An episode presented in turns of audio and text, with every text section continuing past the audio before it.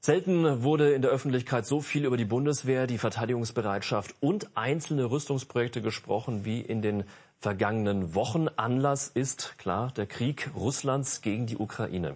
Bundeskanzler Scholz hat angekündigt, dass der Wehretat erhöht und ein Sondervermögen für die Ausstattung der Streitkräfte geschaffen werden soll.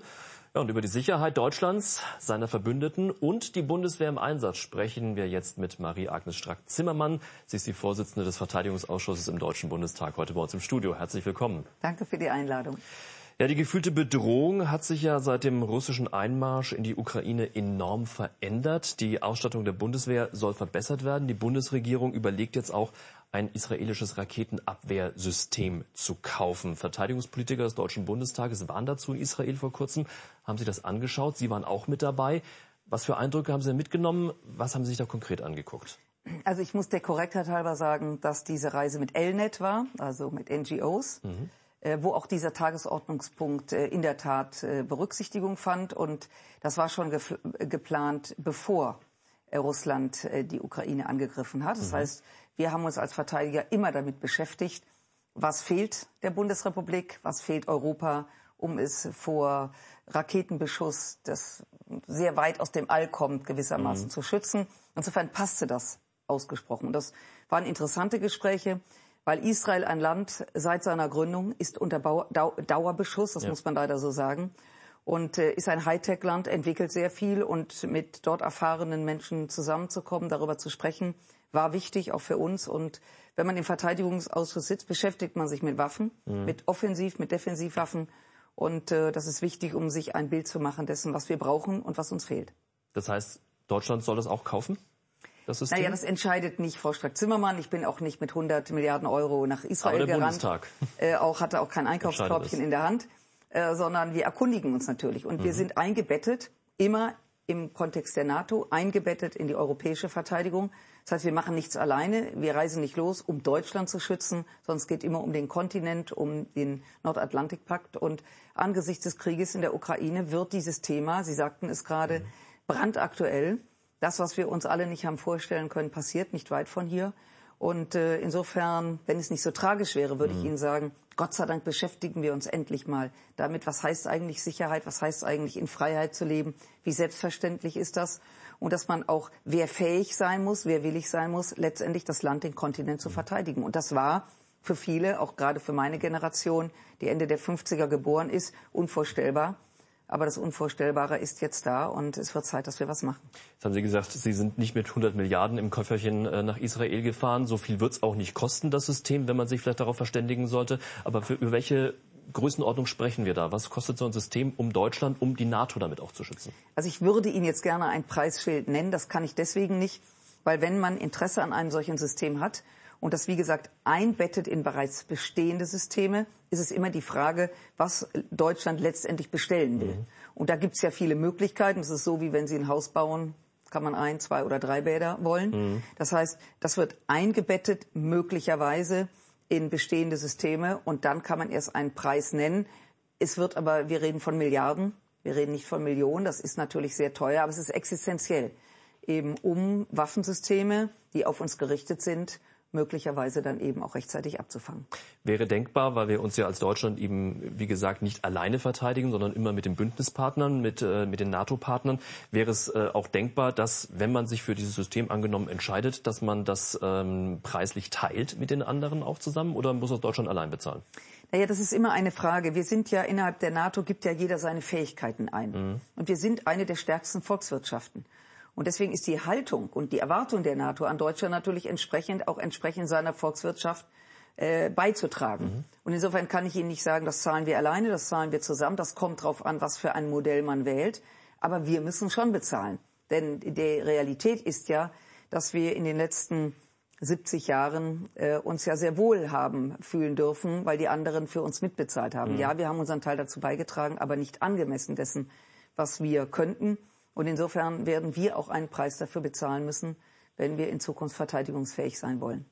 Eine Armee muss ja auch äh, innerhalb kürzester Zeit reagieren können. Das heißt immer aus, den, äh, aus den Truppen, aus der Truppe selbst, das kann man gar nicht bei der Bundeswehr. Die Kaltstartfähigkeit fehlt. Wie sehen Sie das? Ja, das will man ja nicht offen sagen, mhm. dass das schwierig ist. Aber eine Armee, die von Montag bis Freitag Dienst tut und ab Freitag um eins macht jeder seins, das ist ja eigentlich etwas, was man aus den Stuben auch mhm. hier im Bundestag, wenn ich das mal so sagen Klassiker, darf, kennt, ja. ähm, ist das natürlich bei einer Armee schwierig. Das ja. wäre auch bei der Polizei schwierig oder wenn ihr Haus brennt äh, am Samstag und am Montag kommt die Feuerwehr eher äh, vorbei, auch schwierig. Mhm. Das heißt, Grundsätzlich geht es um die Bereitschaft und natürlich in der Tat, wenn etwas passiert, sehr schnell Truppe, Luftwaffe, Marine auszulösen.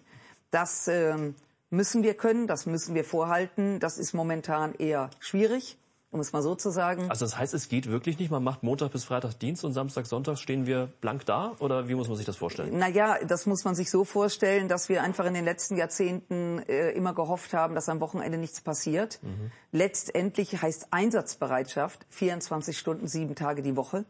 So wie ich das jetzt auch gerade etwas augenzwinkernd mit der Feuerwehr oder Polizei mhm. gesagt hat. Aber vor allen Dingen müssen sie wenn denn ein, eine Situation passiert, wo sie sofort loslegen, müssen sie auch dann mit, der ganzen, mit dem ganzen Potenzial, was sie haben, einsatzfähig sein. Das sind wir nicht. Das können wir alles, wenn wir wollen. Wir haben tolle Soldatinnen und Soldaten. Ich möchte das ausdrücklich betonen. 180.000, ja. Mhm. 180.000 Männer und Frauen. Wir haben auch große Nachfrage junger Menschen, die sich aber natürlich daraus ausrichten, wie wehrfähig wir sind, wie attraktiv wir sind, wie modern eine Bundeswehr ist, weil Einsatzbereitschaft auch Attraktivität ist, wenn man das auch lernen kann, was man möglicherweise innerhalb der Bundeswehr lernen möchte. Äh, also wie gesagt, wir können das, wenn wir wollen, aber das bedeutet äh, zusätzliche Ausbildung, das bedeutet mehr Geld. Es bedeutet einfach, dass auch die gesellschaftliche Rolle der Bundeswehr äh, nochmal in einem anderen Licht gesehen werden muss. Und ähm, ich werbe immer dafür schon seit Jahren. Und gerade jetzt in diesem Krieg wird, glaube ich, dem einen oder anderen klar, wie kostbar es ist, dass wir Soldaten und. Soldatinnen haben, die ja am Ende, das ist ja kein normaler Beruf, die ja am Ende bereit sind, ihr Leben für unsere Freiheit zu geben. Und es gibt wenig Berufe, wo das so ist. Wie viele könnten, wären denn ad hoc einsatzbereit für die Landesverteidigung von den 180.000? Naja, das äh, kommt drauf an. Wenn Sie, es gibt schnelle Einsatztruppen, die mhm. sind dann relativ schnell bereit. Wenn Sie Spezialkräfte nehmen, die sind auch blitzschnell bereit. Also ich äh, kann Ihnen jetzt hier keine Zahlen nennen. Ich glaube auch, das würde jetzt den Rahmen hier mhm. sprengen. Es kommt ganz drauf an, was man für Fähigkeiten braucht. Da gibt es welche, da ist man schneller und andere, wenn man eben Masse bewegen will.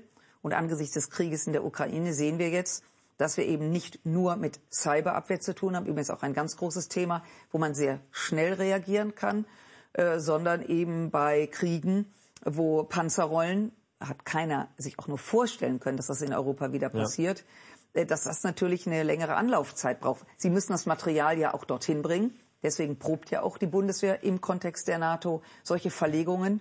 Ein, ein entscheidendes Mitglied der NATO sind die Amerikaner.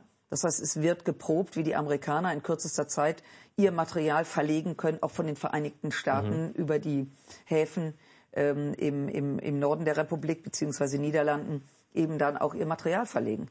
Und ähm, ja, es ist traurig genug, mhm. aber das muss wieder verstärkt geübt werden. Sie haben auch äh, kürzlich gesagt, ganz interessantes Zitat von Ihnen, nur wer stark ist, wird nicht angegriffen. Wie müssen wir das verstehen? Ja, das ist ja eine Lebensweisheit, ähm, die, ähm, wenn jemand weiß, dass wir eine solch, ein solches Potenzial haben, dass wir uns auch wehren können und dass, wenn wir uns wehren, dass dem anderen auch wehtut, der uns angreift, dann wird er sich das zweimal überlegen.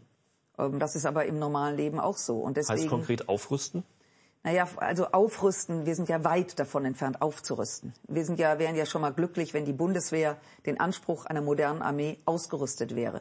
Und ähm, wenn Sie von heute sehen, ja, wir müssen mehr Material haben, wir müssen mehr Waffen haben. Ähm, und machen wir uns nichts vor, wir haben es mit äh, Diktatoren auf dieser Welt zu tun, die verstehen nur diese Sprache. Das mhm. will keiner von uns, aber äh, in Frieden leben heißt nicht jeden Morgens eine weiße Taube aus dem Fenster zu lassen, sondern heißt eben auch letztendlich, ja, unter Waffen diese Freiheit zu verteidigen. Und äh, insofern bin ich zutiefst überzeugt, das ist vielleicht auch meiner Generation geschuldet, dass man nur aus der Stärke heraus, denke an Helmut Schmidt, NATO-Doppelbeschluss, mhm. das heißt Material haben, in dem Fall aufrüsten und dann gemeinsam schauen, dass man das Level wieder senkt, dass das ja uns sehr weit gebracht hat in der Bundesrepublik. Und ähm, ja, ich bin zutiefst der Meinung, wer breite Schultern hat, um das mal so auszudrücken, wird eben anders betrachtet, als wenn man sich schon einrollt und Angst hat, es könnte mhm. was passieren. Aber wie hoch schätzen Sie denn wirklich jetzt die aktuelle Gefahr ein, dass die Bundeswehr einen Angriff auf Deutschland oder auf NATO-Gebiet abwehren muss? Sie haben ja auch gesagt, Sie trauen Wladimir Putin, dem russischen Präsidenten, alles zu. Ja, ich traue ihm in der Tat alles zu. Es war immer ein Präsident, der, das konnte man die letzten Monate beobachten, überhaupt nicht an seinen Worten gemessen wird, sondern ausschließlich an seinen Taten. Mhm. Erst wurde eine Unterschrift geleistet mit zwei Figuren in der Ostukraine, äh, um angeblich deren sozusagen Anschluss an das russische Reich ähm, äh, festzumachen. Ein paar Tage später rollt er mit den Panzern äh, über die Grenze. Übrigens viele junge Soldaten der russischen Armee wussten gar nicht, dass sie sich im Krieg befinden, ja. sondern glaubten, es sei eine Übung. Da werden gerade Tausende von 18-Jährigen im Krieg ähm, äh, in den Krieg geschickt.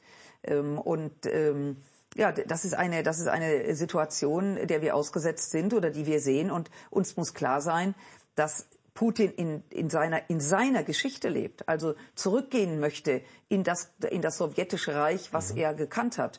Und da sind natürlich die baltischen Staaten zum Beispiel hochgefährdet, die ja wie andere ehemalige Warschauer Paktstaaten freiwillig, übrigens auch mit, wenn Sie so wollen, Erlaubnis ähm, Russlands, NATO-Russland-Akte, mhm. ähm, sind freiwillig in die NATO überge übergelaufen. Ja. Der Warschauer Pakt löste sich dann auf. Und ähm, das ist genau der Punkt. Wir müssen uns darüber im Klaren sein. Dieses uns wird schon nichts passieren. Das ist zwar jetzt vor der Haustür, aber ist doch weit weg. Diese Gewissheit ist vorbei. Und deswegen müssen wir auch damit rechnen, dass baltisches Gebiet ange, äh, angegriffen wird. Wir stehen in der NATO, wir stehen mit der NATO bereit und wir werden in der NATO jedes Quadratzentimeter, jeden Quadratzentimeter verteidigen wenn es erforderlich ist. Was äh, dann konkret bedeutet, also Sie schließen sich aus, um das zusammenzufassen, dass auch deutsche Bundeswehrsoldaten gegen Russland in einem Kampfansatz sich irgendwann wiederfinden könnten. Im ich, Rahmen der NATO. Ja, ich, ich stehe nicht hier, um den Menschen Angst zu machen. Aber man muss ja der Realität ins Richtig. Auge schauen. Wenn die NATO angegriffen wird, dann stehen 30 NATO-Staaten bereit, unser Territorium zu verteidigen. Es ist ein Verteidigungsbündnis. Mhm. Und dazu gehört auch die Bundeswehr. Nun muss ähm, eine Armee ja äh, gut funktionieren und braucht dafür auch eine gute Führung. Jetzt ähm, hagelt es seit einigen Wochen, vor allem seit Kriegsbeginn wird es relativ offensichtlich, äh, Kritik am Bundesverteidigungsministerium, Kritik an der Führung des Bundesverteidigungsministeriums, ganz konkret an der Ministerin Christine Lambrecht. Ähm, es soll Pannen über Pannen gegeben haben, vor allem in der Organisation, ähm, aber auch in der Kommunikation nach außen. Welches Bild gibt Deutschland und auch das Verteidigungsministerium in dieser Lage momentan aus Ihrer Sicht ab? Naja, das eine ist die Realität und das andere ist die Geschichten, die geschrieben werden. Mhm. Äh, jetzt bin ich nicht Teil des äh, Bundesverteidigungsministeriums. Ich sitze dem Ausschuss vor, der dieses Ministerium ja auch beobachtet und kontrolliert. Und kontrolliert, genau. Also das ist wichtig. Also wie, wie ist Ihre Blickrichtung da? Ähm, die ist sehr differenziert. Also erstmal finde ich dieses Bashing von der Ministerin völlig daneben. Vor allen Dingen, wenn dann Fotos gezeigt werden, wo sie unglücklich getroffen ist. Ich glaube, es gibt viele Fotos, also mhm. von mir mit Sicherheit, wo ich äh, äh, nicht so gut aussehe, hoffentlich, wie ich gerade aussehe. Ähm, also diese, diese Bilder zu nutzen, mhm. um jemand äh, schon mal niederzumachen, finde ich, äh, ich weiß, das läuft so, finde ich despektierlich und völlig überflüssig. Was anderes ist, dass man Kritik übt an der Kommunikation zum Beispiel. Mhm. Äh, ich glaube, einiges ist kommunikativ nicht geglückt glaube nicht mit bösem Willen, aber da hätte man, glaube ich, ähm, geschickter vorgehen können. Aber entscheidend ist ja nicht das Narrativ der Geschichte, entscheidend ist, was das Ministerium jetzt macht. Und ich glaube, eins ist wichtig. Da ist das Bundesverteidigungsministerium, ich komme jetzt mal auf das Thema Waffenlieferungen ja. an die Ukraine. Aus dem Bestand der Bundeswehr, wenn dort Waffen geliefert werden, dafür ist die Ministerin verantwortlich, muss das genehmigen. Alle anderen Waffen, die möglicherweise über die Industrie laufen, oder die Bestand haben, die wir mal an jemand verkauft haben und der reicht es weiter. Mhm. Muss im Bundeswirtschaftsministerium äh, also unterschrieben koordiniert werden. werden. Mhm. Koordiniert werden. Ja, mhm. nicht nur das, sondern auch äh, erlaubt werden. Mhm. Das heißt, zwei verschiedene Ministerien. So wie zum Beispiel jetzt die Panzer aus DDR-Beständen, die in Tschechien momentan stehen. So, und mhm. wenn Tschechien die weiterreicht, müssen wir sozusagen als ehemaliger Inhaber dieser Waffen grünes Licht mhm. geben. Das macht nicht Frau Lamprecht, das muss Herr Habeck machen. Und äh, das bedeutet, dass ich gerade das Gefühl habe, dass da auch viele Verantwortlichkeiten sehr gerne hin und her geschoben werden. Dann haben wir das Kanzleramt. Haben einen Bundeskanzler, der sich zur Chefsache gemacht hat, zu schauen, was da passiert. Das macht auch Sinn, weil im Kriegsfall ist der Bundeskanzler der Inhaber der Befehlsgewalt, der Kommando- und mhm. Befehlsgewalt. Mhm. Äh, und dass er sich damit beschäftigt, kann man nur begrüßen. Übrigens, all die Gespräche, die mit ihm stattfinden und dem Generalinspekteur sitzt Frau Lamprecht mit am Tisch, wird immer gerne vergessen aber sitzen mhm. mehrere am Tisch. Und ähm, wenn sich der Bundeskanzler damit beschäftigt, äh, dann finde ich das ausgesprochen begrüßenswert. Und ich hätte mir, Sie erlauben mir diesen kleinen Seitenhieb, gewünscht, dass die Bundeskanzlerin, die 16 Jahre dieses Land geführt mhm. hat, das auch mal gemacht hätte.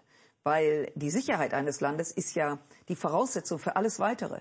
Ähm, wir diskutieren über alle Themen, die Deutschland betrifft. Aber als erstes muss das Haus sicher sein. Mhm. Und dann kann man sich damit beschäftigen, was im Haus funktioniert. Dass äh, Olaf Scholz das Ganze ähm, zur Chefsache gemacht hat, das zeigt sich ja auch an dem Geld, das jetzt ähm, scheinbar in Hülle und Fülle da ist. Der Wehretat soll auf zwei Prozent des Bruttoinlandsprodukts ja angehoben werden, also diese NATO-Vorgaben, die dann erfüllt werden sollen. Dann haben wir den Sondertopf mit 100 Milliarden Euro für die Ausstattung der Truppe. Der Deutsche Bundestag hat da natürlich ein ganz entscheidendes Wort mitzureden. Er stimmt ja über den Verteidigungshaushalt auch entsprechend ab. Wird da auch ganz konkret darüber entschieden, was jetzt als erstes gekauft werden muss? Gibt es eine Liste und die wird dann abgenickt vom, vom Verteidigungsausschuss und am Ende dann vom Bundestag, vom Plenum oder wie läuft das? Also Sie müssen sich vorstellen, 100 Milliarden ist in der Tat viel Geld, gemessen an dem, was der Bundeswehr fehlt, aber nur ein Anfang, mhm. um sie sozusagen wieder auf ein Level zu bringen. Mhm. Ähm, die, das Militär, und wir haben die Brille des Militärs an, also wir wissen, was fehlt mhm. und jetzt werden Prioritäten. Mhm äh, sozusagen aufgelistet. Und damit werden wir natürlich auch konfrontiert. Sie sagten es gerade, letztendlich entscheidet das Parlament und der Haushaltsausschuss. Und insofern werden wir natürlich nicht mit, werden wir natürlich mitgenommen ähm, an der Stelle. Es muss plausibel sein. Jede Teilstreitkraft hat Wünsche. Ähm, wir haben äh, bei der bei der Luftwaffe wollen den F-35 ähm, das ist äh, Einkaufen ist eine sehr gute Entscheidung. Das modernste Jagdflugzeug mhm. der Welt wird von vielen europäischen Staaten geflogen, übrigens auch von den neutralen Staaten Finnland und Schweiz. Mhm. Aber was braucht also noch? Was, was, sollte noch ausgekauft Digitalisierung, werden Digitalisierung des mhm. Heeres zum Beispiel. Dass wir kommunizieren können. Wir sind ja nicht alleine unterwegs, sondern in Europa. Und da hilft es ja, wenn man auch kommunizieren kann. Und ich kann Ihnen Fälle sagen, wo deutsch-französische Score die gleichen, die gleichen Funkgeräte vom selben Hersteller können aber nicht kommunizieren, weil das eine digital, das andere analog ist. Mhm. Da könnte ich Ihnen viele Geschichten erzählen, das erspare ich Ihnen jetzt, aber zeigt, um gemeinsam als NATO, um gemeinsam als Europa auch verteidigungsfähig zu sein, muss die Kommunikation natürlich stimmen.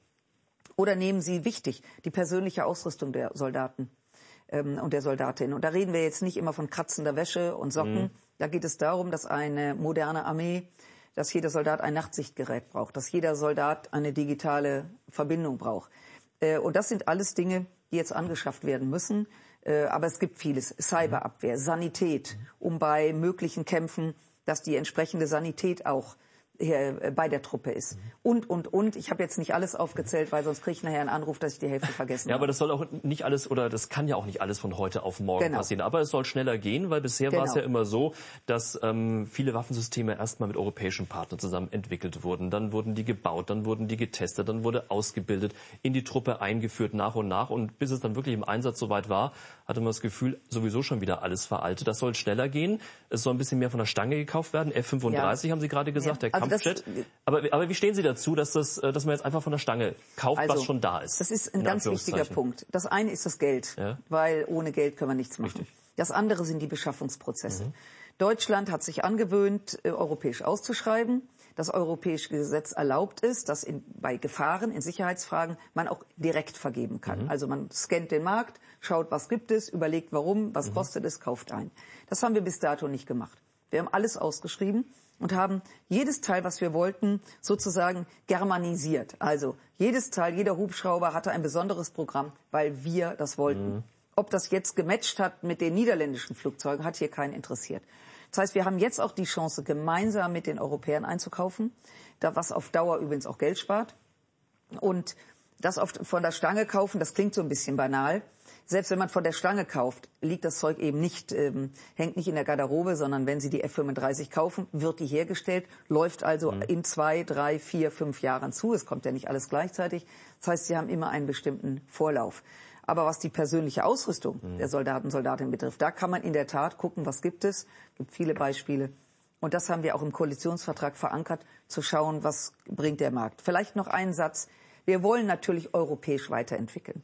Weil ausschließlich von den Amerikanern abhängig zu sein, das möchte Europa nicht, weil wir uns auch, und das hat nichts mit der NATO zu, NATO zu tun, auch emanzipieren müssen. Und es gibt ähm, Waffensysteme, Eurofighter, die werden mit Frankreich, mit Spanien zusammen entwickelt. Der wird auch weiterentwickelt. Ähm, das heißt, dass die elektronische Kampfführung weiterentwickelt wird. Äh, das läuft also alles parallel. Und wenn wir heute entscheiden, entscheiden wir wirklich für die nächsten 15 bis 20 Jahre und darüber hinaus. Mhm. Das ist ja in der Politik so. Sie entscheiden manchmal Dinge. Wenn Sie Glück haben, leben Sie noch, wenn es dann kommt. Ich hoffe, dass ich noch lebe. Äh, und äh, manches braucht eben etwas länger. Aber jetzt ja. akut brauchen wir Dinge, die umgehend zulaufen. Kommen wir zum Ausgangspunkt zurück. Ähm, Waffenlieferungen in die Ukraine. Äh, über Waffenlieferungen wurde vor wenigen Wochen äh, auch noch ganz anders geredet, ja. als es jetzt im Jetzt der Fall ist. Der ukrainische Präsident Zelensky hat ja im Parlament gesprochen vor kurzem äh, per Video und Sie haben danach gesagt, die Rede im Bundestag war eine Mahnung, die Ukraine in allem zu unterstützen. Was meinen Sie damit genau? Also wir haben in der Tat wochenlang anders diskutiert. Hm. Ich erinnere mich, dass ich im Januar ähm, einem Journalisten sagte, wir müssen Defensivwaffen liefern. Mhm. Äh, da wurde ich dann höflich gebeten, mich ein bisschen einzurollen, äh, weil wir das erstmal mit den Koalitionären besprechen sollten. Vier mein, Wochen später sah es ganz anders aus. Ja, mein ja. Instinkt war da, lag da jetzt nicht ganz so falsch. Das mhm. liegt aber daran, dass die Ukraine eine gut ausgebildete Armee hat, die Russen aber Luftwaffe und Marine der Ukraine umgehend zerstört haben. Und wenn die Ukraine überleben will und überleben muss, dann muss sie Waffen bekommen. Sie bekommt sehr viele Waffen inzwischen von Europa und von den Amerikanern. Aber angesichts der Dramen, die sich gerade abspielen, braucht sie eben noch mehr. Und ich persönlich bin der Meinung, dass wir viel liefern sollten. Die Frage ist jetzt nur. Was vor allem? Auch. Genau, die, die, die Frage, und deswegen muss man es mal wieder differenzieren. Wir können aus dem Bundeswehrbestand einige Dinge liefern, aber nicht viel, weil wir natürlich unsere Armee jetzt nicht leerziehen können. Mhm. Denn wenn wir heute, Beispiel, wir nehmen Panzerfaust und sagen wir, alles, was wir haben, geben wir euch, müssen wir wieder drei Jahre warten, bis wir sozusagen wieder äh, diese, dieses Material haben, was wir Richtig. auch bei der NATO angemeldet mhm. haben. So, und dann gibt es natürlich, wir haben ja Industrie äh, in, in Deutschland, die natürlich sagen, Mensch, wir haben hier noch 50 Panzer stehen und hier noch was stehen. Äh, das äh, sind Sachen, die zum Teil alt sind, aber sie funktionieren. Da muss die Ukraine für sich wissen, wollen sie das überhaupt haben? Äh, weil wir müssen, können ja nur Dinge liefern, die auch händelbar sind können nicht Hightech liefern, wo ja auch unsere Leute lange dran ausgebildet mhm. werden. Das heißt, äh, der Bestand, der etwas älter ist, auch den 80er, 90er Jahren, ist deswegen nicht schlechter. Und angesichts der Bedrohung und angesichts der Grausamkeiten in der Ukraine empfehle ich, dringend das umzusetzen Jetzt immer wieder also bei alles dem Thema. Zu, alles zu liefern, was man äh, entbehren kann, genau. höre ich so raus. Genau. Weil ähm, vor ein paar Tagen machten ja auch Meldungen die Runde, ähm, dass das, was jetzt geliefert wird, ähm, vielleicht gar nicht mehr so richtig gebraucht wird. Sie haben gerade eben gesagt, Luftwaffe und Marine ist zerstört in der Ukraine. Wir liefern jetzt aber alte Panzer. Ähm, die Ukraine wünscht sich, so hört man, offenbar auch Drohnen. Wäre das denkbar, dass wir da unterstützen? Also auch, auch das muss man etwas differenzieren ähm, weil ich habe die ukrainische, ähm, also die, die letzte Woche, die, die, die Gruppe, die da war, um Klitschko, mhm. mit denen habe ich ja. gesprochen äh, und habe dezidiert gefragt, ist das, was wir euch zurzeit liefern, braucht ihr das? Und mhm. da kam ein klares Ja. Mhm. Also es wird nichts geschickt, was nicht funktioniert. Und äh, wissen Sie, äh, ob Sie von einem alten oder einem neuen Panzer umgebracht werden, das ist nicht die Frage, ob was alt ist, ist die Frage, ob es funktioniert. Und auch ältere Sachen funktionieren und sind oft leicht händelbar. Tatsache ist, die Ukraine braucht bestimmte Waffensysteme. Wenn wir die haben und die entbehren können, finde ich sofort dorthin. Einfach ist das nicht. Das ist nicht wie Helme, die man in Lastwagen legt, mhm. sondern das sind Großwaffensysteme. Die müssen auf den Zug gelegt werden. Damit sind wir natürlich auch, oder damit ist das auch sichtbar. Aber ich bin der Meinung, die Ukraine hat keine Zeit. Und die Russen, die ja in ihrem Fortkommen nicht so erfolgreich sind, wie sie geglaubt haben, die haben ja geglaubt, in ein paar Tagen sind sie in Kiew und alle jubeln ihnen zu. Ähm, die, die warten ja nicht, bis wir uns hier sortiert haben. Die Ukraine muss sich zur Wehr setzen können und wir sollten unseren Teil dazu beitragen. Und diese Situation der russischen Armee zeigt ja, wie sie sich entlädt in einer Grausamkeit, äh, die leider in Kriegen immer wieder vorkommt. Vergewaltigungen, Kinder werden verschleppt, Menschen werden erschossen, die Bilder. Ähm, Schreckliche. Ja, das ist Krieg. Das ist die Grausamkeit des Krieges und da gibt's auch nichts zu beschönigen. Und deswegen müssen wir die Ukraine unterstützen, dass äh, sie überlebt. Klare Worte von Marie-Agnes Strack-Zimmermann, die Vorsitzende des Verteidigungsausschusses im Deutschen Bundestag. Dankeschön, dass Sie heute bei uns waren. Ich danke Ihnen für Ihr Interesse. Und das war im Interview. Dankeschön, dass auch Sie mit dabei waren. Auf Wiedersehen.